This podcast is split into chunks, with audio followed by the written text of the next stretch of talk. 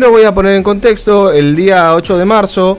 Esto también eh, es un poco cuestionable el hecho de por qué se conmemora, ¿sí? podría decirse, se homenajea eh, la presencia de la mujer en la sociedad, eh, porque hay distintos hechos, pero el más relevante y más difundido es el 8 de marzo de 1908, justamente. 129 mujeres trabajadoras de una fábrica estadounidense reclamaban tener los mismos derechos que sus compañeros varones y bueno, la, misma, la misma paga por igual tarea, una jornada laboral de menos de 10 horas. Y la huelga terminó en una tragedia porque el dueño de la fábrica cerró las puertas del establecimiento para disolver la protesta. Y un incendio terminó con la vida de las obreras. ¿sí? Por eso eh, se conmemora el Día Internacional de la Mujer Trabajadora, pero es de la mujer en realidad. Eh, eso es para poner un poco de contexto y voy a pasar por, con algunos datos que algunos los conocía, otros no. Eh, voy a ser completamente sincero. Eh, ¿Sabían que existe el impuesto rosa? No sé si tienen conocimiento de qué es. No. ¿No? Bueno. El, el, impuesto rosa es el nombre con el que se conoce al hecho, ¿sí? De que las mujeres paguen más que los hombres por el mismo producto. ¿Sí? Es un concepto que nació en Estados Unidos en la década de 1990, eh, bueno, en la, década de los 90, bajo el nombre de Pink Tax. ¿sí? En Argentina esta diferencia de precios al mismo producto entre sus versiones masculina y femenina está o estuvo presente en los últimos años, ¿sí? Eh, y, en al menos 14 productos eh, se da esta situación. La diferencia que pagan las mujeres respecto de los hombres es alrededor de un 12% eh, por producto, un 12% más por producto. ¿Esto qué quiere decir? Que la industria relacionada a los productos de mujer suele tener un precio más elevado para el mercado. Me costa, eh, y, esto, y esto aparte tiene una correlación con un hecho sociológico que, plantean varios sociólogos, e incluso eh, Freud hablaba de que las mujeres tienen mucha más tendencia a gastar mucho más eh, que los hombres, pero los hombres suelen ser más consumistas. O sea, los hombres ah, consumen mucho más, las mujeres gastan más en menos cosas. Y esto puede estar relacionado con el precio de los productos para mujeres. Qué buen dato ese. Es un datazo. No sabía. Eh, impuesto rosa. impuesto rosa, exactamente.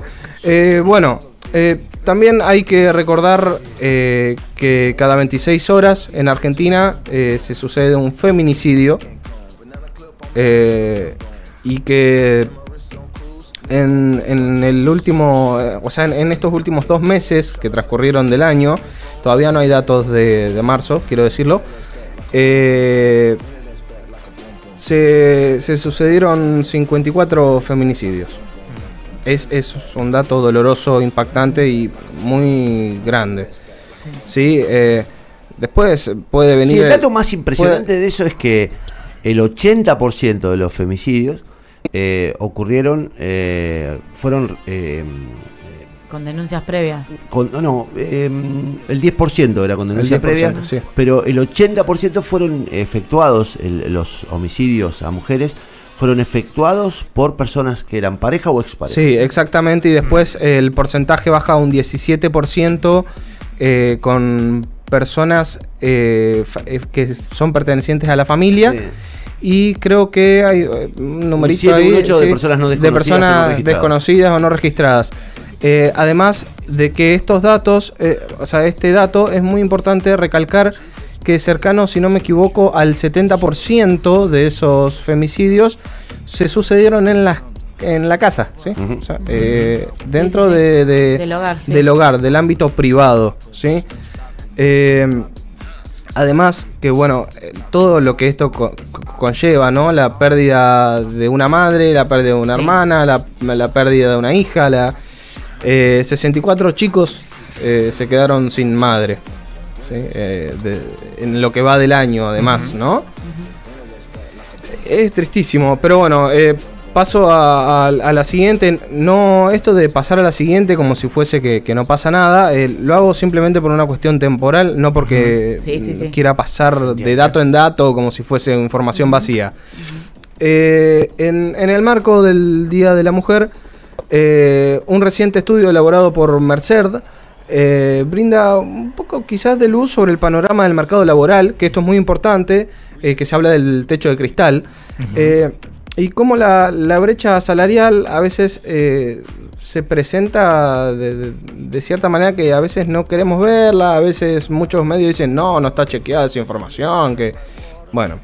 en el sector privado, sí, estos son datos del 2020 y finales, finales de 2020 y gran parte de 2021. Eh, en el sector privado, sí, eh, al analizar la participación de hombres y mujeres en puestos eh, dirigenciales, quiero, este, este, dato es impactante. Las mujeres en puestos dirigenciales en Latinoamérica tienen un porcentaje del 37%. ¿Sí? O sea, los puestos dirigenciales en un 37% están ocupados por mujeres solo un 37%. Hay un 13% ahí que es muy grande, es muy grande. Sí, igual, igual vamos a, convenir, Pancho, que este número es mucho más alto que el de hace una década y media. Sí. Eso lo leí hoy. Eh, donde el hombre ocupaba casi el 85% y la mujer el 15%. Sí. Digamos, eh, se puede mirar de dos maneras. Por un lado, eh, la deuda de un 13% que sigue siendo de los hombres, como se puede mirar también el, el importante incremento de, de, la, del crecimiento, el, el, crecimiento de las mujeres en ocupación de, puestos claves. Eh, hoy, igual lo que... hoy eh, casi un 40% ocupa, eh, mientras hace 15 o 20 años era solo un 15, digamos. Sí, igual, es importante. Sí, es importante, pero hoy es un día para abogar por la igualdad. Totalmente. Así que justamente lo remarco desde ese punto de vista. Queda un 13 o más. Un 13% o más, porque ya sabemos que los datos estadísticos son datos estadísticos. ¿sí? El mundo real tiene otro, otra cifra generalmente. paso a otra información que el, 63% de las mujeres de entre 30 y 64 años ¿sí? están empleadas en Argentina. ¿sí? 63%, solo el 63%, mientras que los hombres eh, ocupan el 86%. ¿sí? Básicamente, resumido a, a números, 63 de cada 100 mujeres tienen trabajo, 86 de cada 100 hombres tienen trabajo. ¿sí? Acá hay una brecha también muy grande, muy grande. Y un dato no menor, 8 de cada 10 mujeres tienen a cargo eh, tareas domésticas en su casa. ¿sí? Eh, y, en este, este momento me voy a tomar un pequeño parate para dar una recomendación desde mi lugar de, de hombre, de persona, más allá de, de esto, a todas aquellas personas que consideran como que, ah, sí, yo ayudo en la casa, ayudo a mi mamá, ayudo. Claro, no es ayudar. No, no es ayudar, eh, ¿sí? son cosas que haces porque tu casa, corresponde, sos también habitante del mismo lugar eh, que compartís con tu madre, con tu hermana, con tu hija, con lo que sea y las tareas tienen que ser repartidas, no, no se trata nos pasa, nos pasa entre mujeres, como que tenés una amiga que está conviviendo, che, y te ayuda, y no es la pregunta, también cambiar la pregunta, ¿no? Sí, de nosotras. Sí, sí. Es, ¿y cómo, cómo van las tareas? Porque ahí no es te ayuda, le corresponde, digamos. Sí, exactamente. Voy, voy a dar un datito más sobre la cuestión salarial y después paso al último dato de todos. Dale. Eh, respecto a la cuestión salarial, existe una desigualdad bastante grande porque, bueno, cada 100 pesos que cobran los hombres, las mujeres cobran 74. ¿Sí? Sí. Sí, sí, Acá hay 25 pesos de diferencia. Que uno dice, ah, 25 No importa, es muchísimo. mucho, ¿sí? Es muchísimo. Sí, teniendo en cuenta que generalmente la mamá se queda con con, con los hijos en, el caso de una, ¿no? de una separación, de un sí, sí, sí, y Sí. Y que, y que entre medio se cruzan un montón de cuestiones legales, generalmente mucho litigio, eh, el hombre que no suele ser responsable eh, de, de, sus hijos. Bueno, eh, voy con el último dato y, después voy a dar una recomendación, pero nada. Eh, el último dato es que el, 73, el 77% de las mujeres eh, han sufrido acoso sexual. ¿Sí? ¿Cuánto? El 77%.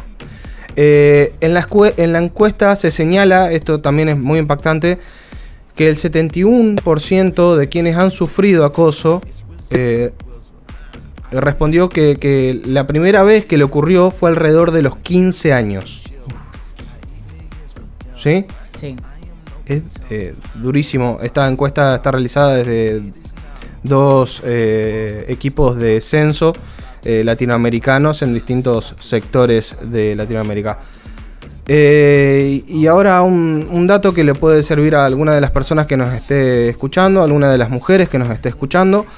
Eh, quiero que entren en conocimiento que se habilitó un plan, ¿sí? Eh, de 33 mil pesos que, el gobierno otorga eh, un programa, sí, básicamente es el gobierno otorga un programa para ayudar a las mujeres que se encuentren en situación de violencia de género. ¿sí? La fecha de cobro será el 8 de marzo, justamente hoy, pero también se puede eh, pedir a partir de hoy, eh, ingresando a las, a las páginas gubernamentales. se trata del programa Acompañar, ¿sí? Es una iniciativa del Ministerio de Mujeres, de Género y Diversidades que está destinado a mujeres y al colectivo LGTBI, etcétera, eh, que se encuentran en situación de violencia de género. ¿sí? Para reducir la dependencia económica de quienes la sufren, ¿sí? se entrega un monto equivalente al salario mínimo vital y móvil durante un plazo de seis meses.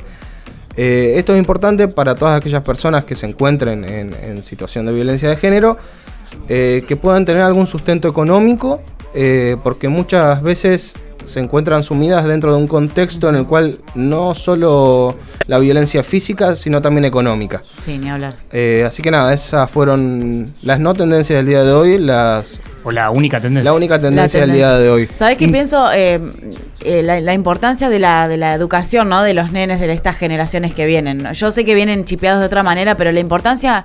del trato hacia las, las, nenas cuando son chiquitos, ¿no? Cuando, cuando no sé, nuestros sobrinos, nuestros hermanitos o demás, eh, inculcarle el respeto, a tratarlas bien, a no decirle cosas en la calle, porque recién decías el tema del, del, acoso. Sí. Creo que todas las mujeres recordamos la primera vez que nos dijeron algo, alguna guarangada en la calle, creo que yo tenía la primera vez 12 o 13 años y no me lo olvido más. Y después de ahí fueron hasta la semana pasada que les dije que estaba caminando en Boulevard. Sí, sí. O sea, ni siquiera un piropo, un linda que... no, no van más. Y eso es importante ir eh, remarcándoselo a los chicos, a los chiquitos no se dice tal cosa, ni siquiera le digas qué linda, o sea, no, no necesitamos que alguien nos diga que estoy linda, sino, eh, no, no. Es importante entender que la aprobación no pasa por la mirada del otro, ¿sí? Eh, Exacto. que lejos de producir, no sé, seducción o algo así, eh, produce rechazo, asco y miedo. Sí, sí, sí, Es importante remarcar esto último. Produce miedo. Totalmente. Es una invasión a, eh, al, espacio personal. muchas veces, eh, y esto es el último, la última recomendación que doy, muchas veces voy caminando por la calle, yo en mi mundo, escuchando música, pensando en mis cosas, qué sé yo, y muchas veces me doy cuenta de que al caminar por, determinada vereda, en, la cual hay veces que hay una mujer adelante, y yo no me doy cuenta, yo no soy una persona que tenga malas intenciones, estoy caminando en mi mundo, escuchando música, eh, muchas veces eh, tienen miedo las mujeres, y así también como los hombres, pero en este caso estamos hablando de las mujeres y es muy importante recalcar esto, eh, que es quizás una mínima acción que te puede tomar dos minutos más, dos minutos de tu vida, no valen nada. Eh, si ves una situación en la cual vos podés estar incomodando a alguien en la calle con tu presencia, de caminar atrás de alguien, más allá de que vos no vayas a hacer nada, esto produce miedo en la otra persona. Tómate el tiempo de irte por otro lado, de elegir la otra calle, de demostrar que no estás persiguiendo a esa persona, ¿sí? Claro, sí, sí. Más allá de que vayan al mismo punto, sí, sí, Esto es importante porque el miedo produce angustia y la angustia produce traumas. Sí, es, es, es loco porque volviendo, perdón que lo haga autorreferencial, ¿no? Pero el mismo día que me pasó eso, lo del piropo, venía un chico atrás mío caminando y yo me daba vuelta enseguida y yo digo, lo estoy poniendo incómodo y el pibe nada que ver. Pero yo es como que iba y iba caminando un poquito más lento para que él en algún momento me pase.